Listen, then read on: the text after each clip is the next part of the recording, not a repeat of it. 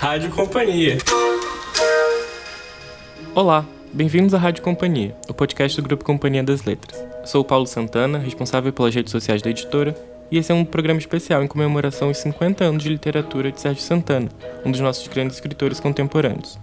Sérgio nasceu no Rio de Janeiro em 1941. Escreveu romances, novelas e contos, e é pelo seu trabalho na forma breve que é mais conhecido.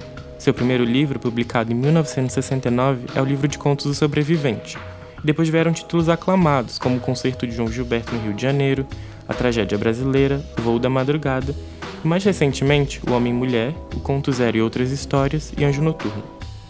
Suas obras foram traduzidas para o alemão, o italiano, o francês, o espanhol e o tcheco, e venceu, entre outros prêmios, quatro vezes o Jabuti, três vezes o APCA e uma vez o Prêmio da Biblioteca Nacional. Para comemorar os 50 anos dessa trajetória literária notável, a Companhia das Letras acaba de reimprimir 50 contos e três novelas, antologia que apresenta ao leitor um panorama de Sérgio Santana na narrativa curta. A companhia prepara também uma nova edição de Amazônia, novela que lhe concedeu Jabuti em 1986. Nesse podcast, convidamos quatro jovens escritores brasileiros para contarem sobre suas relações com a obra de Sérgio Santana e fazerem perguntas ao escritor. Ao longo do episódio, vamos ouvir Carola Saavedra, Emílio Fraia, Gustavo Pacheco e Sérgio Rodrigues. E é com ele que começamos. Sérgio Rodrigues é jornalista e escritor. Dele, a Companhia das Letras publicou, entre outros livros, o romance O Drible e prepara a visita de João Gilberto aos Novos Baianos, previsto para junho. O primeiro livro do Sérgio que eu li foi Notas de Manfredo Rangel, repórter, a respeito de Kramer, um título longo. E é um livro de 73, eu devo ter lido ali pelo final dos anos 70, portanto, ainda adolescente, numa fase em que eu estava consolidando assim o, o, desejo, o projeto de ser escritor, né? E já escrevia, escrevia uns contos e tal. E aquele livro foi muito marcante para mim, porque tinha uma, uma liberdade, uma, uma visão muito livre da literatura, do experimentalismo, do, do cosmopolitismo, que são é, marcas do Sérgio, né? E, e tem um conto naquele livro que ficou comigo de uma maneira que eu nem. Enfim, que eu demorei a me dar conta, que eu nem sabia que estava, que é um conto chamado No Último Minuto, sobre um goleiro, é, um dos contos de futebol do, do Sérgio, né, dos ótimos textos de futebol que ele tem, um dos nossos grandes ficcionistas de futebol. É um conto curto sobre um goleiro que toma um gol é, um frango horroroso no, no, último minuto de uma partida decisiva e vai para casa e fica revendo aquilo no videotape e tal. Essa coisa de rever um lance em loop, né, é, em loop, é, no, no, no, no, videotape, ia aparecer depois no primeiro capítulo do Drible, do meu romance. Né? E só depois, bem depois de ter escrito esse primeiro capítulo é, do Drible, em que uma jogada do Pelé é revista né, vezes sem fim por, pelo personagem, é que eu me dei conta de que aquilo ali tinha nascido com o livro, com o conto do Sérgio, né, lá atrás, muito tempo atrás. Então, assim, eu acho que esse livro, além de ter sido o primeiro, o Notas de Manfredo Rangel é provavelmente o meu livro mais marcante do Sérgio Santana, não por, por ter sido o melhor que eu li, mas por ter sido assim a primeira vez em que eu encontrei esse universo do, dele, né? Que é um universo muito coerente, né? Muito por trás da, de toda, por baixo, né? De toda a sua inquietação, que é uma marca também muito forte do, da obra dele, é, de nunca estar satisfeito, de estar sempre buscando caminhos novos. É, por baixo disso tem uma coerência muito grande. E quando eu, eu fui aluno do Sérgio na, na faculdade, na escola de comunicação da, da UFRJ, já nos anos 80. É, eu já conhecia a obra dele, e, e, era o primeiro escritor de verdade que eu conhecia, o primeiro escritor que eu encontrava em carne e osso. É, isso também foi uma coisa marcante, porque, enfim, eu acho que isso é comum. Quem idealiza muito o mundo da literatura acaba idealizando escritores também. E tem sempre um certo choque quando descobre que eles são pessoas, né? que eles são seres humanos. É, e no caso do Sérgio, um ser humano muito bacana, um cara, um professor ótimo, de generoso, que é, quando um grupo lá de, de aspirantes a, a, a escritor é, nosso, né, o nosso grupo propôs a ele fazer uma oficina paralela, que, enfim, extracurricular, é, sem nenhuma remuneração nem nada, ele topou, topou na hora e, e, foi muito generoso na leitura dos nossos textos e tal, não sei o quê. Então, assim, eu continuei acompanhando a carreira dele, mas aquelas primeiras impressões, tanto da literatura quanto da pessoa, nunca mudaram. E eu acho que é isso que, que, que torna o Sérgio é, tão influente. Eu acho que ele é um cara extremamente influente para as novas gerações brasileiras, provavelmente o, escritor brasileiro contemporâneo mais influente para mais de uma geração. É, eu acho que é uma mistura de, de, de fé né, uma fé imensa na literatura que ele tem, com um ceticismo também radical né, diante de toda a possível sacralização da literatura. É uma assim ele ele ele encara aquilo como uma espécie de sacerdócio, que eu acho que é como deve ser encarado mesmo, sem é, atribuir muito peso a recompensas materiais e mesmo de é, críticas. É, ele faz porque tem que fazer, e ao mesmo tempo é, existe uma, uma, um grande pé atrás com qualquer possível sabe transformação da literatura numa coisa com L maiúsculo, com institucional, né? É, que eu acho que é uma postura absolutamente contemporânea, é, sintonizada com o que tem de mais avançado na, no mundo em termos de reflexão sobre literatura. E o Sérgio é o nosso pós-modernista, digamos assim, por mais que essa palavra seja complicada, é o nosso pós-modernista por excelência, né? Sem ele, a literatura brasileira não teria chegado ao pós-modernismo. Né? É, é uma integridade é, artística muito grande, aliada com uma, uma, uma sabedoria humana, assim, de, de desconfiar muito de qualquer de qualquer mitologia, de qualquer mistificação que possa ser associada à criação literária. Agora vamos ouvir o Gustavo Pacheco, que estreou com o livro de contos Alguns Humanos, publicado no ano passado pela editora Tinta da China. Na edição passada da Flip, Gustavo e Sérgio Santana dividiram uma mesa sobre narrativas breves, e agora o Gustavo organiza uma coletânea comemorativa de contos de Sérgio, que será publicada em Portugal este ano pela Tinta da China. Eu conheci o Sérgio antes de conhecer os livros dele. Isso foi na, no final da década de 80, eu, eu era adolescente, estava no colégio ainda e, e ele foi ao colégio conversar com alguns alunos que gostavam de ler, que tinham interesse por literatura, eu era um deles. É, eu fiquei bem impressionado porque eu tinha uma imagem dos escritores como figuras mais marrentas, arrogantes, e o Sérgio era o oposto disso. Verdade, o Sérgio foi o primeiro escritor de carne e osso que eu conheci e ele respondia as nossas perguntas com, com tranquilidade. Então foi, foi, uma, foi uma boa conversa. Eu fiquei curioso para conhecer a obra dele. Nessa época ele estava lançando A Senhorita Simpson, que foi o primeiro livro dele que eu li. E me impressionou muito é, principalmente pela diversidade de temas. É, então tinha contos que se passavam em Bruxelas, tinha contos que se passavam em Moscou. Esse conto que se passa em Moscou, em particular, que se chama o efeito boomerang, me impressionou muito pelo efeito de verossimilhança que ele criou. Ele descrevia Moscou ali da, dos anos da perestroika, ali dos últimos anos da União Soviética, de um jeito muito realista. É, enfim, a história que se desenrola é uma história muito, muito plausível. Eu conseguia ver a história na minha cabeça. Anos depois, quando eu encontrei de novo com ele, eu perguntei se ele já tinha ido a Moscou. Para mim era óbvio que sim. Ele disse que não, que ele escreveu esse conto a partir de algumas impressões que o pai dele é, contou e de coisas que ele pesquisou. E aí eu, enfim, a partir daí eu, eu acompanhei, comecei a acompanhar a produção dele e e li outros livros dele.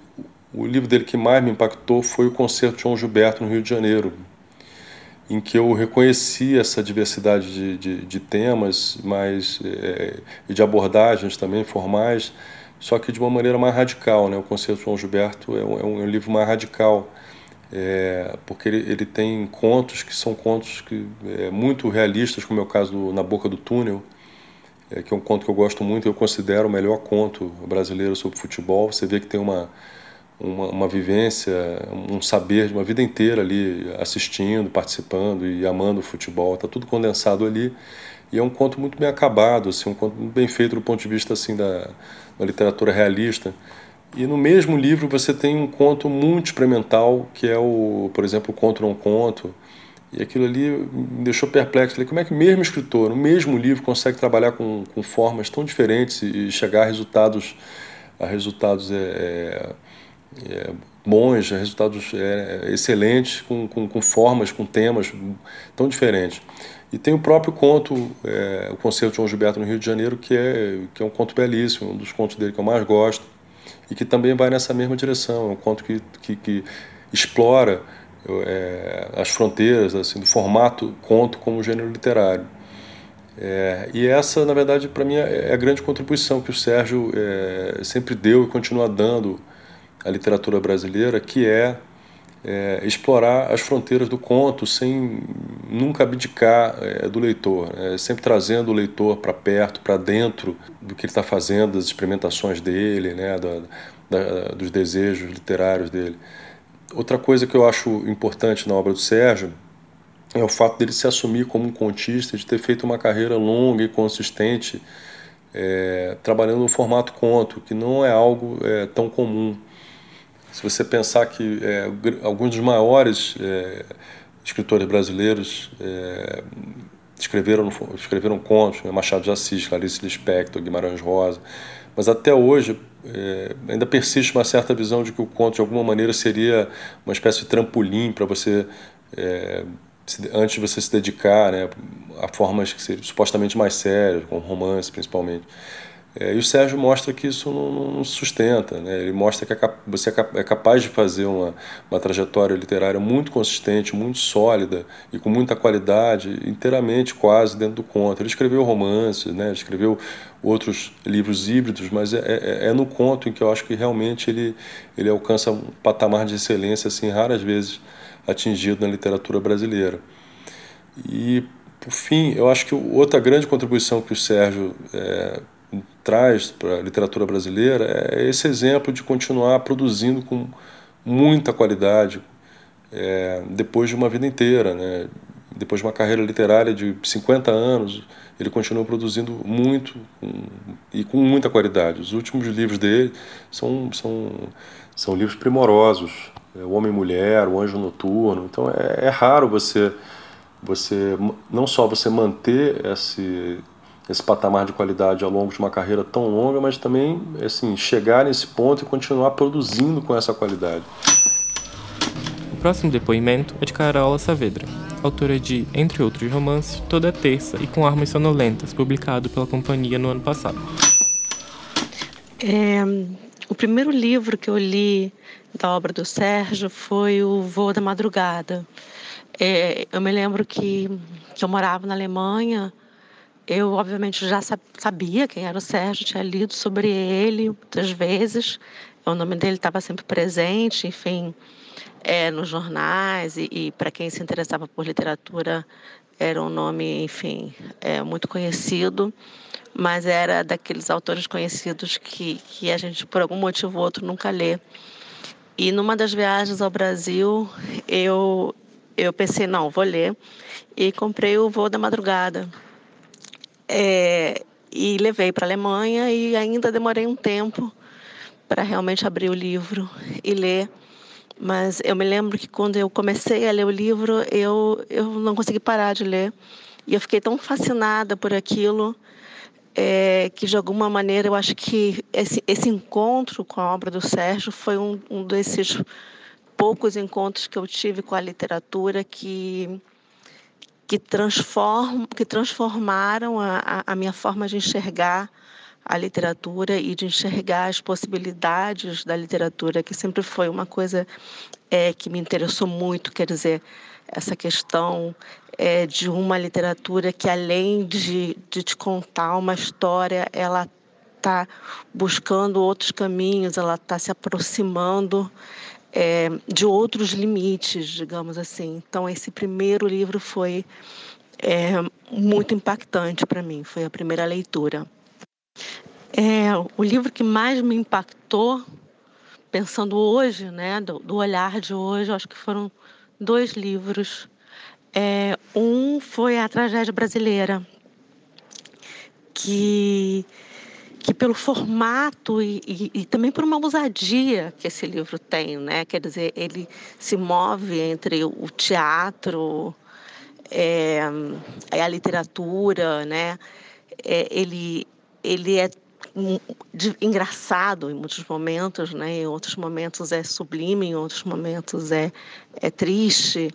Tem, enfim, é, foi um livro que eu acho que me marcou muito porque me mostrou, de alguma maneira, é, justamente que é possível é, se aproximar de outras artes e trazer outras artes para para dentro do texto literário, que é possível é, uma série de quebras que até então eu não tinha visto.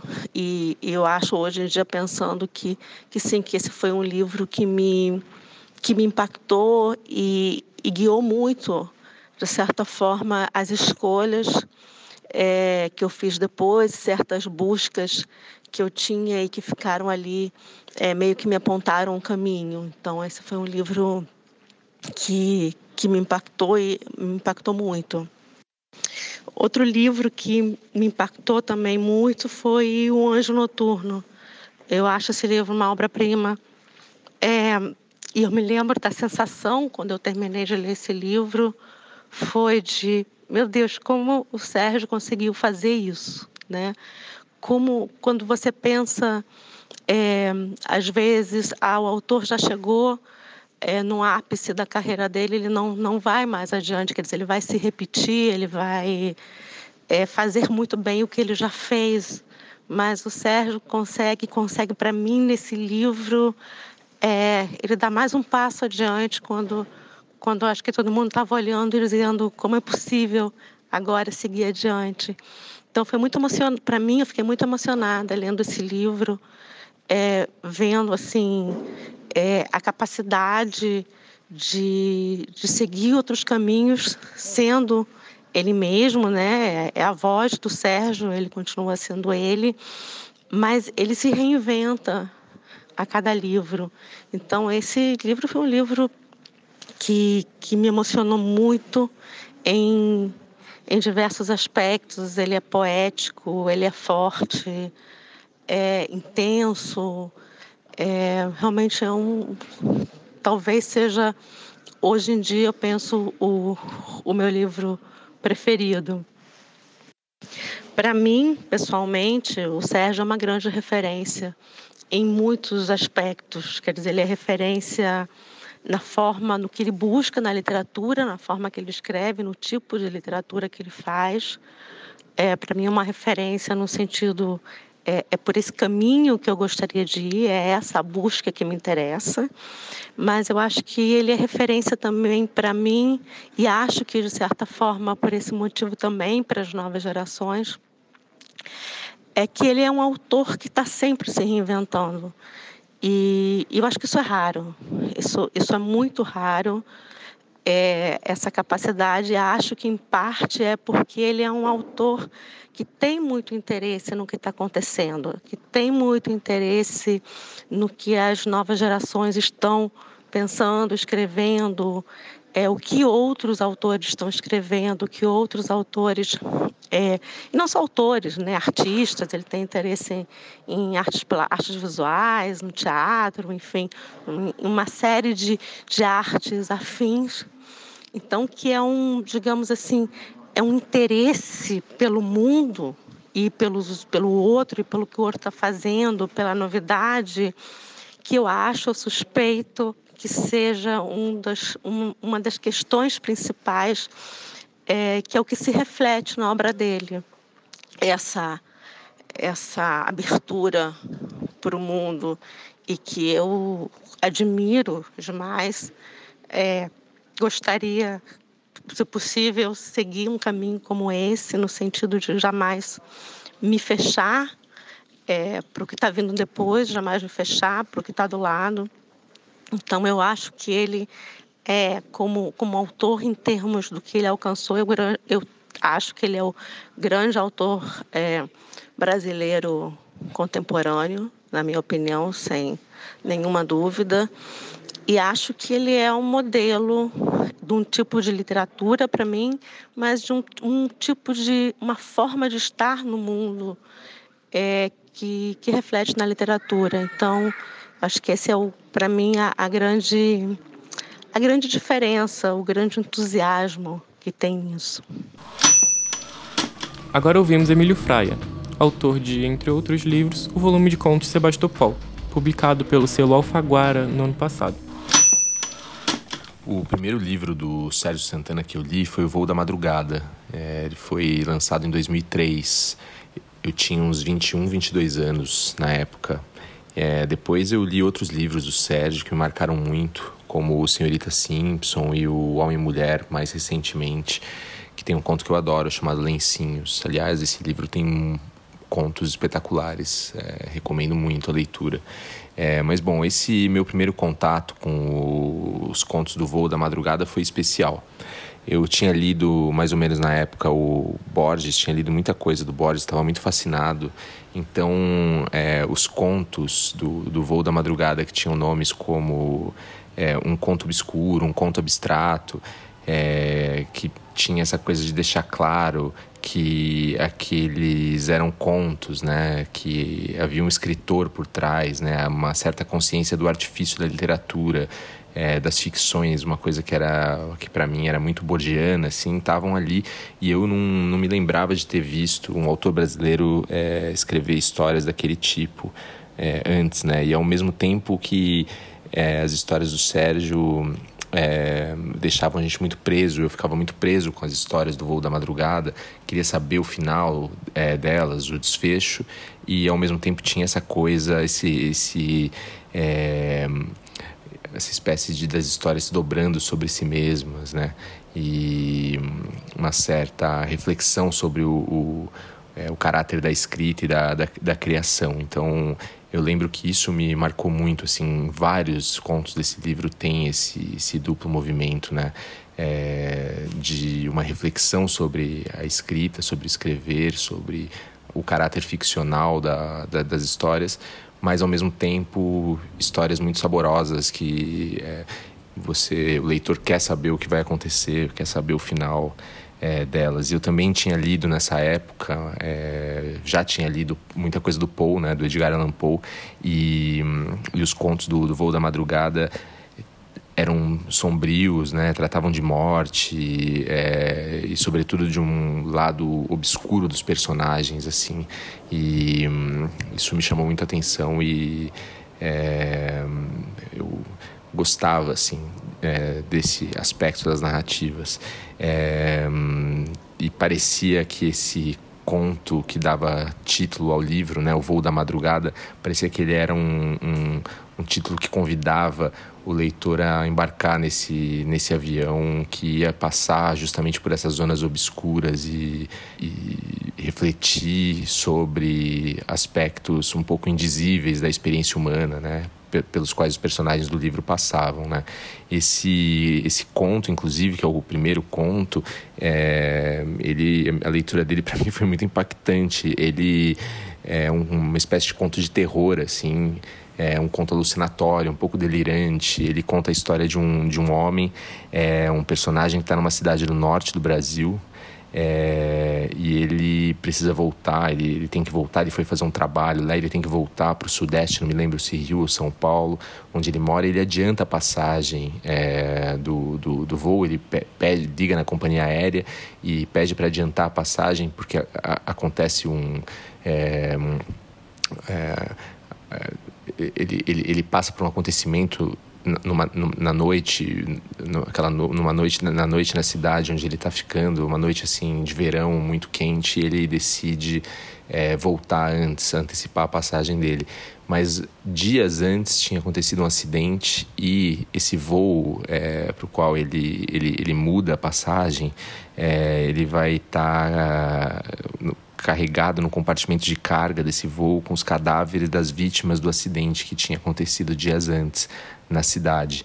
É, então esse protagonista ele, ele viaja de volta com os cadáveres e, e, algo acontece durante o voo no meio da noite ele é visitado por uma espécie de sombra por uma espécie de fantasma mas a gente não sabe direito se aquilo é verdade ou não se é alucinação se é delírio é, e o Sérgio ele sempre deixa um pouco essa, essa dúvida no ar porque o conto é um conto realista também ao mesmo tempo então é muito interessante, parece que uma espécie de fenda temporal, é, emocional e espacial se abre durante aquele voo, né? aquele voo terrível em que no, no compartimento de carga do avião é, estão cheios de, de, de, de, cadáveres e, o, e, o, e esse personagem voando com esse com essas companhias aí. A verdade é que depois que você lê esse conto, parece que você nunca mais vai é, voar, tomar um avião da mesma maneira.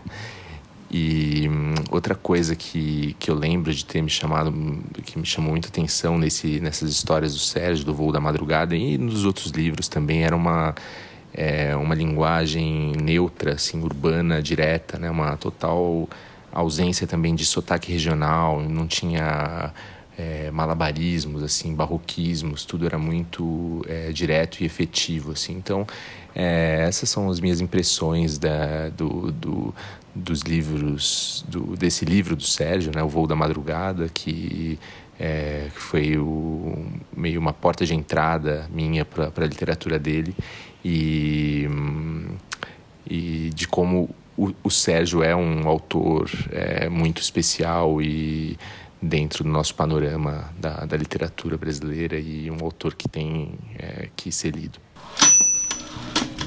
Por fim, que tal ouvir o próprio Sérgio Santana falando de sua literatura? Laura Dourado e Daniela Duarte, do grupo Companhia das Letras, foram à casa do escritor no Rio de Janeiro e conversaram com ele a partir das perguntas feitas pelos escritores.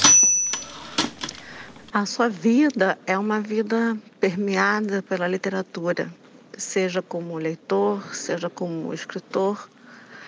É, o que que, olhando de agora, o que que a literatura te trouxe, o que que ela te tirou, se é que ela te tirou alguma coisa?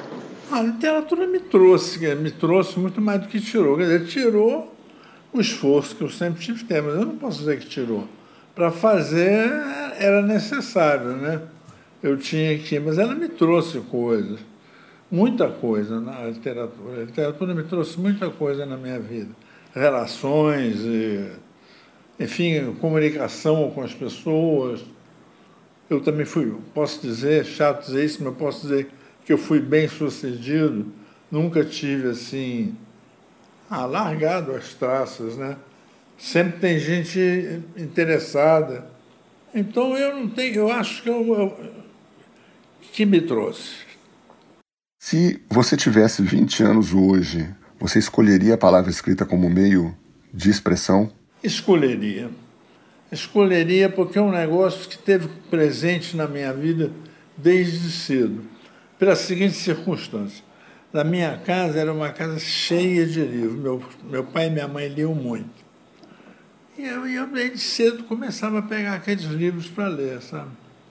Como Monteiro Lobato, por exemplo outras coisas também. Livros infantos juvenis, mas depois eu comecei a pegar livro mais sério desde muito cedo. Por exemplo, quando era adolescente, eu já lia Beatnik Generation, né, porque eu tinha aprendido inglês com o tempo que a gente passou em Londres, com a minha família. Meu pai foi estudar lá, então eu aprendi inglês. Então aí eu estava sempre lendo em várias línguas e, na verdade, eu curto ler. A minha distração é ler. Eu não, eu não consigo né, passar um dia sem ler. Não consigo dormir sem pegar um livro antes. Porque eu não leio por obrigação, eu leio por prazer. Tem que ter prazer. Eu, eu fui professor durante um tempo, acabei fazendo um mestrado que eu não terminei, mas eu detestava ter que ler um livro que, que não era o que eu queria. Eu, eu tenho que escolher o livro. Eu gosto de ir à livraria, sou um cara que gosta de ir a uma livraria e ficar olhando os títulos lá. E você lê de tudo, Sérgio? Ah, lê de tudo, lê de tudo mesmo. Todos os autores estrangeiros, brasileiros, Eu estou sempre interessado, os bons autores. Eu leio muitos bons autores, né?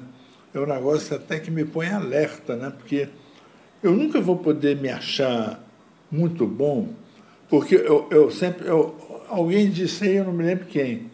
Quem acha que escreve bem é porque leu pouco, né? Alguém, Maravilhoso. alguém, disse, Maravilhoso. alguém disse, você está se achando, oh, que livro legal. De repente aparece um livro. Aliás, muitas coisas clássicas eu, de, eu deixei para ler mais tarde. Só há pouco tempo que eu li Guerra e Paz, por exemplo. Que, que eu me sentia em falta com isso. Mas eu gosto do pessoal contemporâneo, gosto. Acho que tem muita coisa interessante sendo feita no mundo inteiro. Né? E você lê não ficção também, por exemplo? Outros gêneros? Ou só. Leio. Eu gosto de ler ensaio. Eu, eu exijo do ensaio que ele seja prazeroso, que ele seja escrito como uma peça de ficção, no sentido de que também o autor, o, ator, o leitor, desfrute daquilo. Né? Então, eu acho importante isso.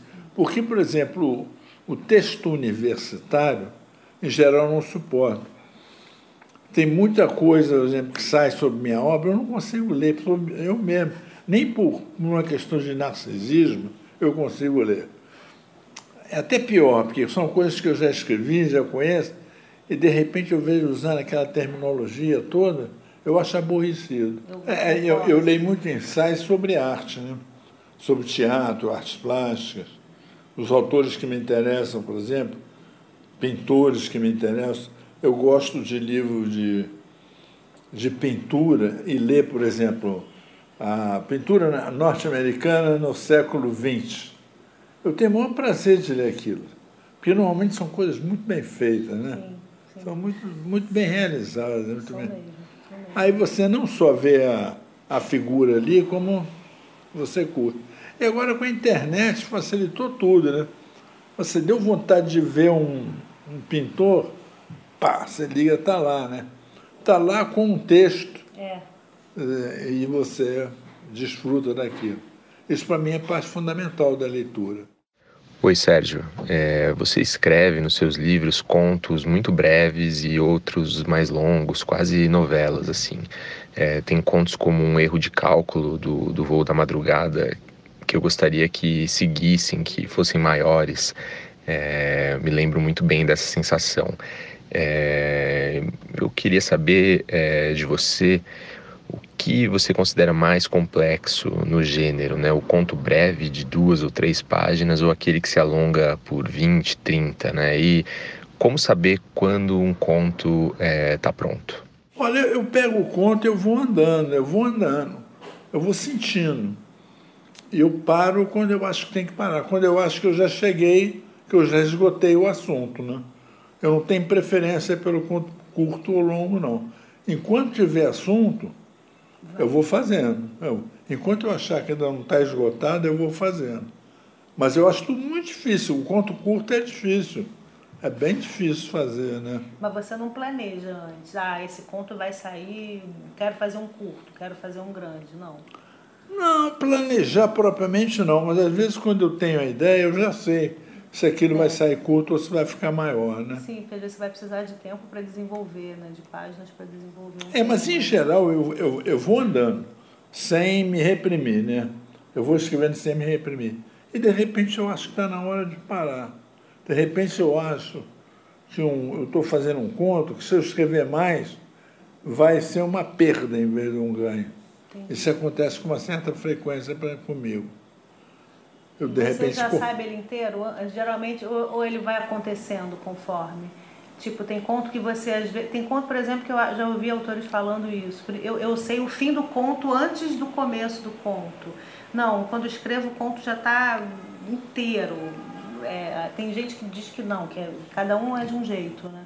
Mas você já consegue pensar no esqueleto todo dele ou você pensa numa pequena parte e aí a partir dela você Olha, vai... É, tem de várias maneiras, mas em geral eu penso num esqueleto de um conto, penso numa ideia e vou mexendo com a ideia. Mas à medida que eu vou mexendo, aquilo vai mudando, vai mudando completamente. Então começou uma coisa, de repente vira outra, né? E é uma coisa muito gostosa, porque de repente você aquilo passa a ser uma surpresa para você também, né? Eu não gostaria de estar com aquela coisa acabadinha, não. Eu acho que tem que deixar um espaço para o acaso, né? O acaso é muito importante na literatura. Né? Se você tivesse que escolher um único livro seu para salvar do holocausto nuclear, dentro de, uma, de um cofre de chumbo, é, um livro só, aquele que melhor resume a sua obra, qual seria? Bom, aí como o é, Gustavo, Gustavo vai... já falou, o livro meu que eu mais gosto é A Tragédia Brasileira. Mas isso não corresponde ao que os leitores gostam. A Tragédia é um livro que vende pouco. É um dos livros meus que vende menos. Qual você acha que o público gosta mais? Qual que vem? Qual que Bom, se eu, se eu for olhar, eu não sou um grande vendedor de livro, né? O livro meu que mais vendeu foi o Monstro, vendeu 15 mil cópias, né? É muito bom. Para mim é bom, né? Não, é muito bom. É, é muito bom. É. Para literatura é muito bom. É, é, Brasil, né? No Brasil, é. Não, estamos falando aqui do, nosso, do nosso quintal. é bem bom. Mas levaria o tragédia? Levaria o tragédia. Sabe, eu, eu posso explicar por quê melhor, né? Porque o tragédia brasileira, além de eu contar, eu contei uma história muito cheia de de acidentes de percurso, muito. Quer dizer, há várias linguagens da tragédia brasileira, ao mesmo tempo há uma história que me seduz muito, que é uma história de, um, de uma mocinha atropelada no Rio de Janeiro, e por várias circunstâncias que estão no texto, ela é considerada uma virgem santa. Então, a partir daí, eu pego toda uma religiosidade, cemitério, eu pego uma. Ela morre, mas ela fica com o corpo tão intacto que ela, ela é uma morte muito bonita, né? A Bia Lessa levou no teatro isso, né? E a Bia é ótima, né? Então, fez coisas muito bonitas com aquilo. Ela levou, ela levou em partes, né? Porque nem estava pronta, que foi uma loucura. Porque eu, quando eu fui fazer o trabalho com a Bia, eram três atos. Eu entreguei primeiro o terceiro, depois o segundo, depois o primeiro. Nossa, caramba. E ela fez coisas assim, muito bonitas né, com, a, com a tragédia. Ela é boa, né? É boa, muito boa. Não, eu escrevi a tragédia por uma estranha coincidência junto com outro livro, que é o Amazônia. Ah, o Amazônia é um livro de ação, um livro de ação passado num Brasil moderno. É Dionísio, a Amazônia, uma mulher que vai vai ascendendo rumo, rumo ao poder, né? Engraçado que foi muito atual, de repente. Vai sair esse ano, vai, vai ser registrado esse ano. Ao mesmo tempo, eu fazia a tragédia. Por uma razão muito simples. Eu cansava de um, falava, isso está ruim, isso está ruim. Deixava de lado. Aí pegava o outro. Quando eu cansava de um, pegava o outro. O que acontecia é que os dois ficaram prontos praticamente juntos.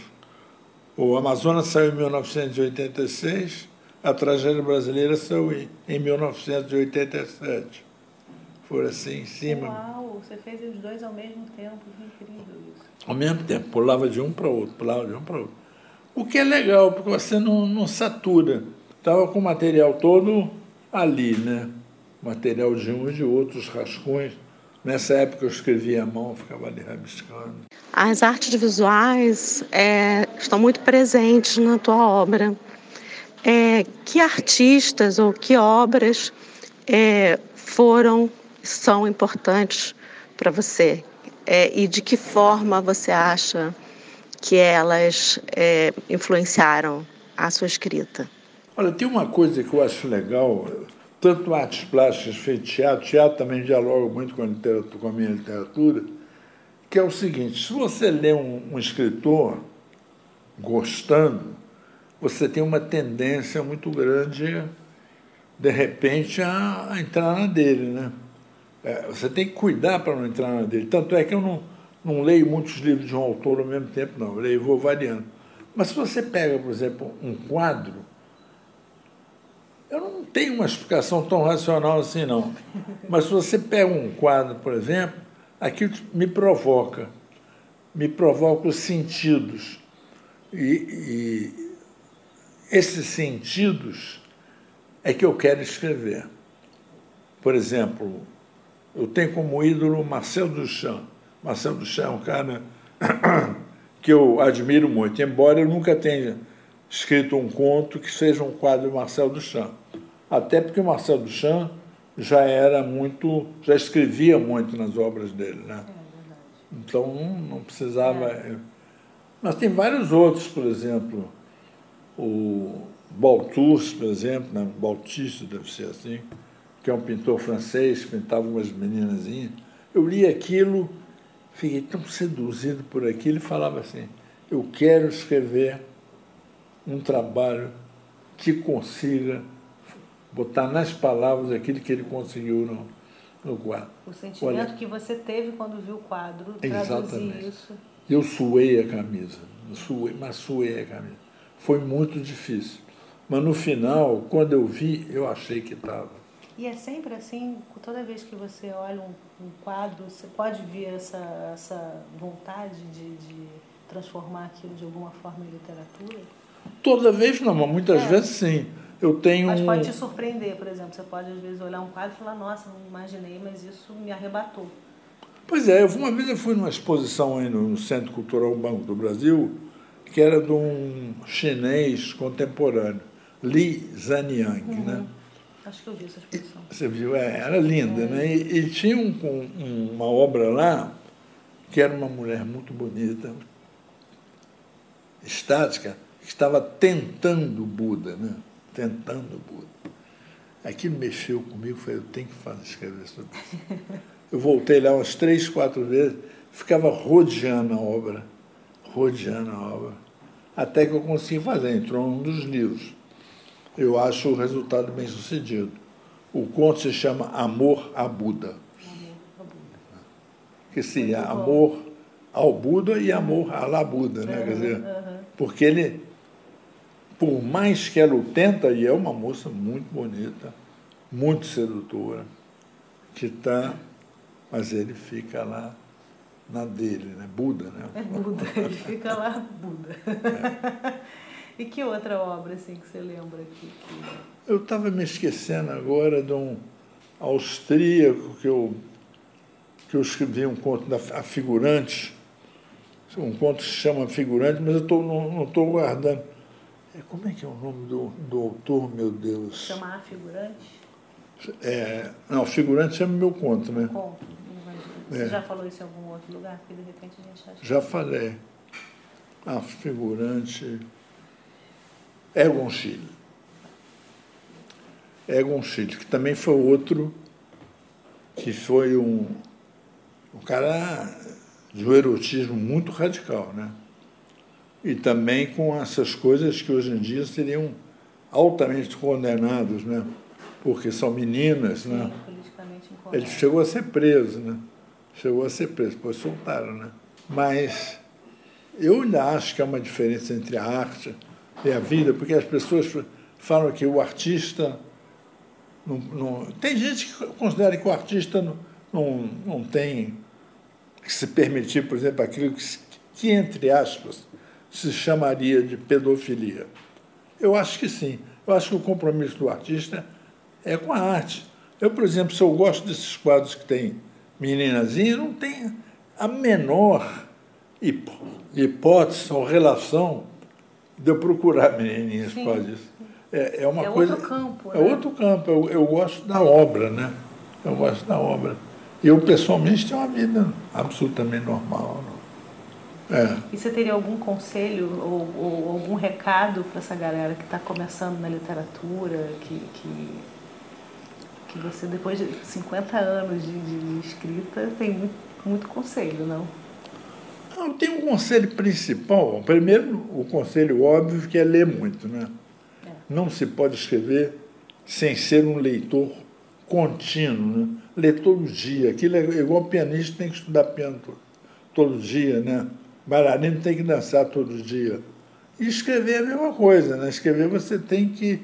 Agora, o conselho mesmo que eu daria é o seguinte: é ser fiel a si mesmo. Quer dizer, é procurar dentro de si aquilo que mais atinge. Eu só acredito no trabalho que atinja a pessoa. Né? Eu não posso escrever sobre uma coisa que é indiferente para mim. O que eu estou escrevendo me atinge mesmo. Quer dizer, sai de dentro, né? Tem, não, que, sai de é, dentro. dentro é. E tem a, é, eu entendo, tem que ser verdadeiro. Eu chamo isso de. Exatamente. Ah, esse texto é verdadeiro. Ele pode ser. Tem texto que é piegas, tem texto que é. Tem vários. Você pode. Mas ele, quando é verdadeiro, ele te pega de alguma maneira, né? Ah, sem dúvida. Porque tá lá, aquilo tá lá. Né? Se eu pego, por exemplo, uma história que eu estou fazendo, e aquela história começa a soar falso para mim, eu paro eu paro imediatamente e falo, não, isso aí não, não me interessa. Você já abandonou muitas histórias? Ah, é, muitas. Muitas. Muitas. E o que, que você faz com elas? Olha, eu deixo, eu fico com uma quantidade de papel de rascunho aí, eu deixo, porque acontece também frequentemente que eu tenho uma história escrita, está tá largada lá, e anos depois eu vou retomar. Há um outro olhar sobre aquilo, eu tenho contos, por exemplo, que levaram 20 anos para saber. Porque ficou lá, ficou lá, ficou lá até. Você deixa, você, você, você não esquece dela, você deixa ela lá, é, você não joga fora. Não, não, não. Isso até em termos de organização da casa é um problema, porque eu fico, eu fico cheio de papel. E quando eu comecei não tinha computador, então você guardava as folhas. Agora pelo menos você tem um lugar onde armazenar isso. Sim. Sem, sem ocupar espaço físico. Sem né? ocupar espaço, né? O que, que você sente, assim, depois de 50 anos, quando você olha e fala, caramba, são 50 anos de escritor? Tem a boa e tem a ruim. Tem a ruim que é o seguinte, né? 50 anos de literatura significa também que você já chegou num estágio da vida em que a morte, quer a gente queira ou não, a morte é um, uma preocupação constante, né? Mas tem, que, tem um lado muito bom, é que olhar para trás e ver que você não desperdiçou a vida, né? Isso é muito legal, você saber que você fez o que queria fazer. As pessoas não são obrigadas a gostar como você gosta, mas de qualquer maneira você realizou aquilo que estava afim. Então eu não sou uma pessoa frustrada na vida. Eu acho isso muito bacana. Porque eu vejo às vezes as pessoas que querem fazer e não conseguem, elas podem ficar muito ressentidas, né? Sim, e os escritores às vezes eu sinto porque o, Brasil não é um, um, país consumidor de ficção como vários outros países. E eu acho que existe uma armadilha do escritor brasileiro ficar se sentindo ressentido, amargurado com essa pretensa falta de, de reconhecimento do público, que na verdade eu não vejo assim não, porque tem as pessoas que leem, leem, né? A gente está falando de um país que tem um monte de problemas aí educacionais, enfim, não dá para botar essa conta na sua na sua literatura, no que você faz, né? Mas eu acho eu acho legal ter orgulho dessa um, um autor bem sucedido que está aí publicando há 50 anos é um negócio muito importante. É muito importante. E agora que eu me dei conta que é nos 50 anos. Eu não estava me dando não, conta, não. Não estava me dando conta. É, porque conta do primeiro. Você tá conta, na verdade, 50 anos de escrita mais, provavelmente, né? Que você está contando da publicação. Ah, né? da publicação do primeiro é, livro. Mas, imagina, você já deve ter começado antes, né? É, comecei antes. Eu comecei como quase todo jovem, é, tentando, rabiscando, fazendo uns poemas horríveis. Você Eu, começou com poesia? Sério? Não, aquela poesia aquela, de, tá. de adolescentes que jamais foi aproveitada, né? Agora que eu estou mais velho, eu estou com 77 anos e tenho uma obra relativamente extensa, eu estou começando a me permitir um negócio que é escrever menos tempo. Estou procurando cada vez me angustiar menos com a escrita. Então, por exemplo, tem dia que eu falo, hoje eu não vou escrever, eu vou ler, vou fazer qualquer outra coisa. Isso aí foi uma conquista com o tempo. Porque quando eu tinha sempre lá 30, eu sempre achava que tinha que fazer o próximo livro, o próximo livro. Agora eu já não acho assim. Agora eu acho que eu tenho que fazer o que eu tenho vontade. Se não tiver vontade, não faço. Quer dizer, isso é uma maravilha, essa, uma libertação, né? É uma libertação. Mas eu acho que isso é muito coisa da idade mesmo. Acho que sim. Acho que com a idade você vai se permitindo coisas que você não se permite antes. Por... É verdade. A gente se pressiona muito, se cobra muito também, né? E o escritor, é, antes né? tem a pressão da idade, né? E você tem muitas dúvidas a seu próprio respeito. Você vai conseguir, não vai conseguir? Se... E o escritor tem essa pressão de ter que produzir, né? Porque as pessoas só perguntam: o que, que você está fazendo? O que, que você está é. escrevendo? Né? É a primeira pergunta que é fazem. Pergunta, né? E é a pergunta mais difícil. Às vezes, pergunta, às vezes você não está fazendo nada, você está lá só tentando ainda. É, então, às vezes, quando eu posso, por exemplo, quando, como num papo desse, eu digo: não, eu estou me permitindo, porque eu acho que a qualidade de vida fica melhor, né? A qualidade de vida, se você não se obriga tanto a nada, né? Então, eu estou mais velho, mas ao mesmo tempo eu tenho uma qualidade de vida melhor, porque diminuiu a carga de angústia, de ansiedade para escrever. Mas madura, eu, eu gosto muito disso aí, cada vez eu faço mais, é ler, né? A leitura para mim é um lance fundamental, né? A literatura para mim ela, ela chega através da leitura, né? eu estou sempre lendo coisas muito boas, né? São coisas, inclusive, que me chegam no meu lugar. E me obrigam a ser humilde, né? Porque eu vejo gente muito boa escrevendo.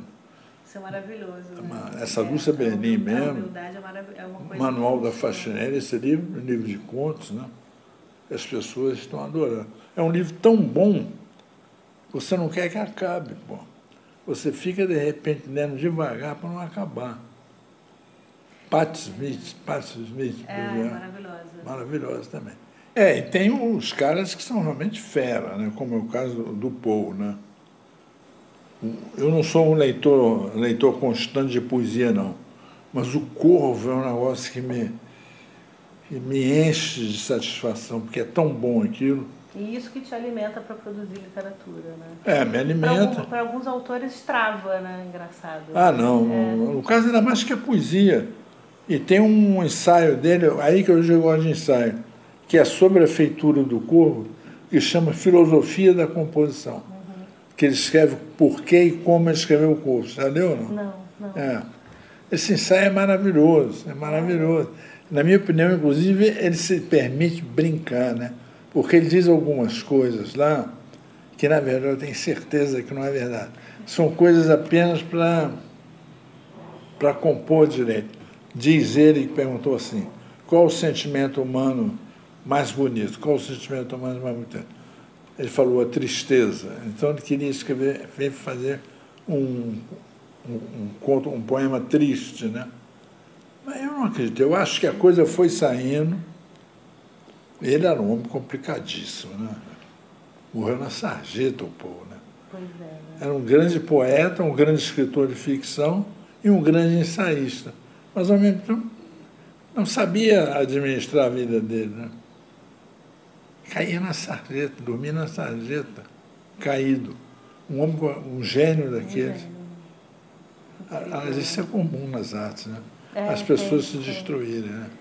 É, talvez lidar com tantos sentimentos e não sei.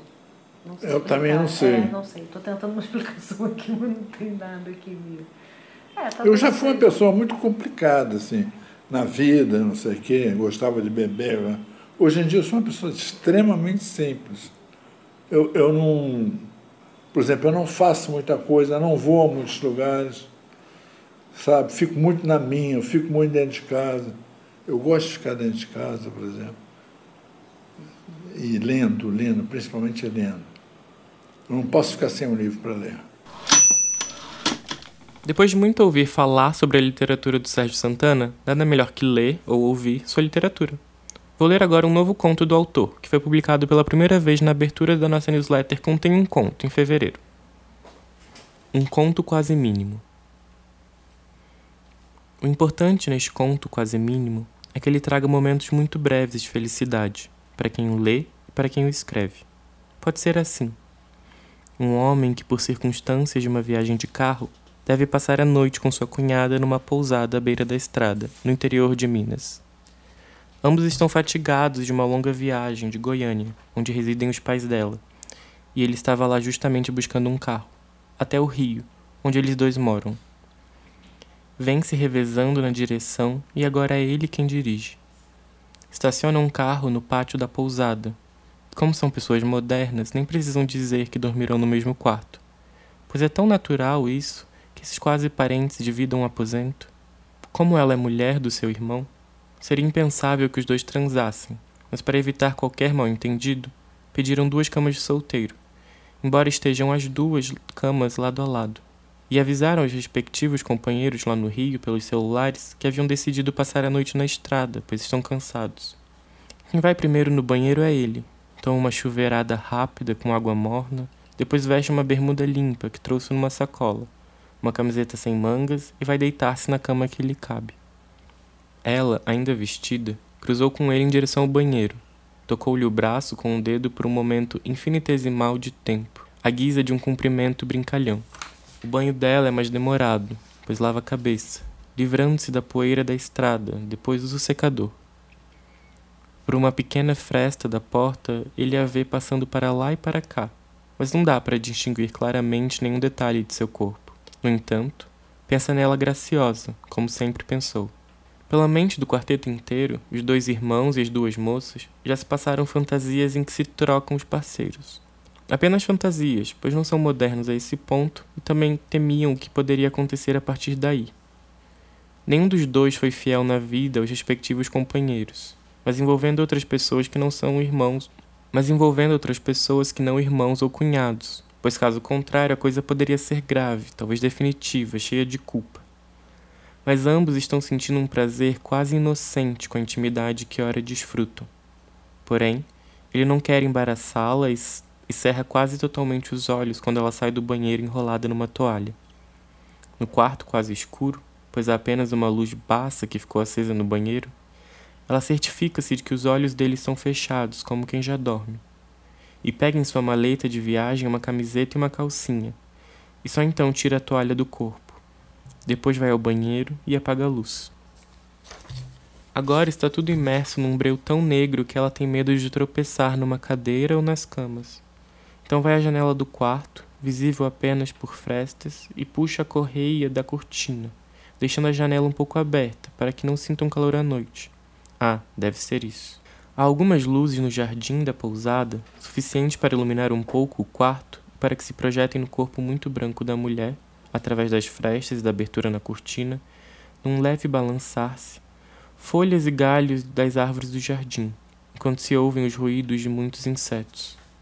Com o coração a bater forte, o homem, com seus olhos entreabertos, vê a mulher nua, as folhas e os galhos se mexendo no corpo dela, numa espécie de caleidoscópio de sombras.